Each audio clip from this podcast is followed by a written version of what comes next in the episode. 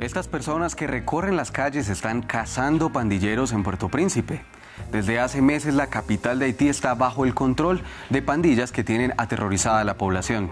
Algunos habitantes desesperados han empezado a perseguir a los miembros de estos grupos armados para matarlos. Suelen ir armados con machetes, palos y a veces acompañados por la policía.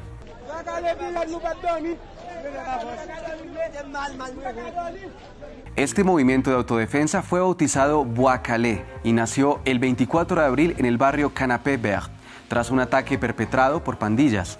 Nuestro observador vive muy cerca de allí y quiso permanecer en anonimato por razones evidentes de seguridad. Vivo a 300, 400 metros de Canapé Vert y el lunes 24 de abril oí muchas explosiones, fuertes tiroteos durante toda la mañana.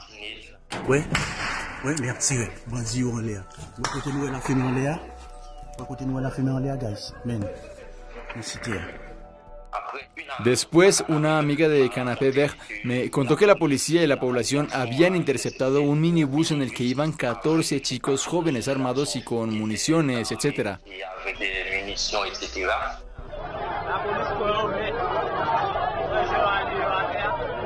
En estas imágenes aficionadas se ve que los detenidos siguen moviéndose y parecen temer por sus vidas. Les pusieron neumáticos cerca. Luego la población irrumpió para ejecutarlos, para quemarlos.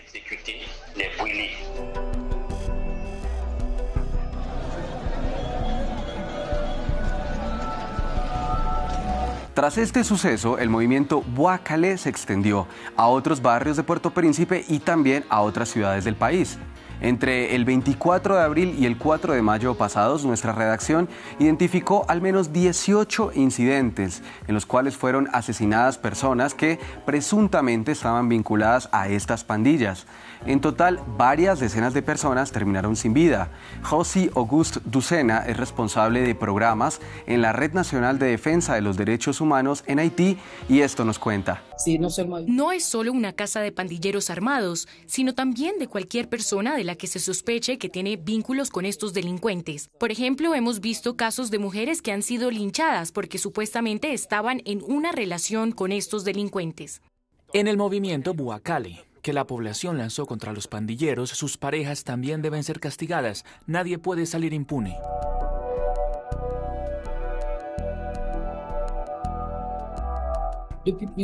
Desde hace varios años, la población se enfrenta a la violencia de los pandilleros que gozan de la protección de las autoridades estatales. Los pandilleros implicados en masacres, ataques armados, secuestros para pedir rescate, nunca son buscados por la policía, ni son perseguidos por la justicia para ser juzgados y condenados por los delitos de los que se les acusa. Así que la población está harta. Según nuestros observadores, el movimiento Boacale no puede ser la solución a los problemas del país e incluso podría empeorar la situación. Para la Red Nacional de Defensa de los Derechos Humanos, la población no debe jugar el papel de la policía y hacer justicia por mano propia, sobre todo por los riesgos que esto puede conllevar. En general, las personas que son linchadas son sometidas a interrogatorios muy breves y luego son simplemente asesinadas. Esto significa que son personas a las que no se les respeta el derecho a las garantías judiciales.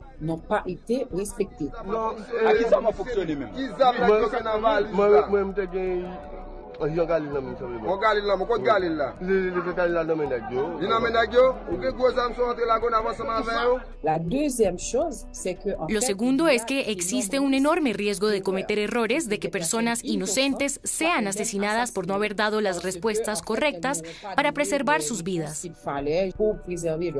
Un error es lo que parece haber ocurrido el pasado 29 de abril en el norte del país. Ese día Malor Becentil, habitante de Gonaibes, debía hacerle un favor a su padre y se desplazó en mototaxi a Grosmorne y en el camino fue detenido junto con un amigo y enviado a la estación de policía de la misma localidad, según explica su padre Mathieu Becentil. Decidieron enviarlos a Grossmorne, donde les revisaron los teléfonos y lo que llevaban en la maleta. Solo encontraron una vela y un encendedor. Nada sospechoso, ningún arma. Después la policía dejó entrar a la estación a dos individuos para que se encargaran de ellos y los sacaran.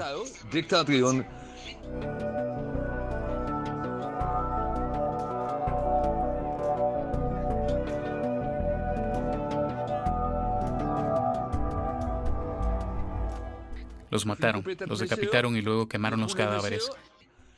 Mataron a un hombre inocente acusándolo de ser un pandillero.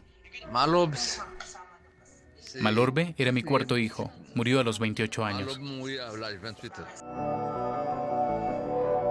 Mientras el movimiento Boacalé parece estar perdiendo fuerza, los líderes de las pandillas han amenazado a la población con represalias. Por nuestra parte activamos nuestro modo Sampale. Las armas hablan. En Fort-Jacques, al sur de Puerto Príncipe, las pandillas ya han asesinado a varias personas como venganza. Y por su parte, el primer ministro Ariel Henry esperó hasta el primero de mayo pasado para pronunciarse sobre el movimiento Boacalé. Aunque desde el 24 de abril ya se cometían asesinatos a diario, les pidió a los habitantes no hacer justicia por mano propia y colaborar con la policía. Hasta aquí esta investigación realizada por Chloé Lauvernier, periodista del equipo de Los Observadores. Si usted también desea informar a nuestro equipo sobre un suceso, todos nuestros contactos aparecen en pantalla. Hasta la próxima semana.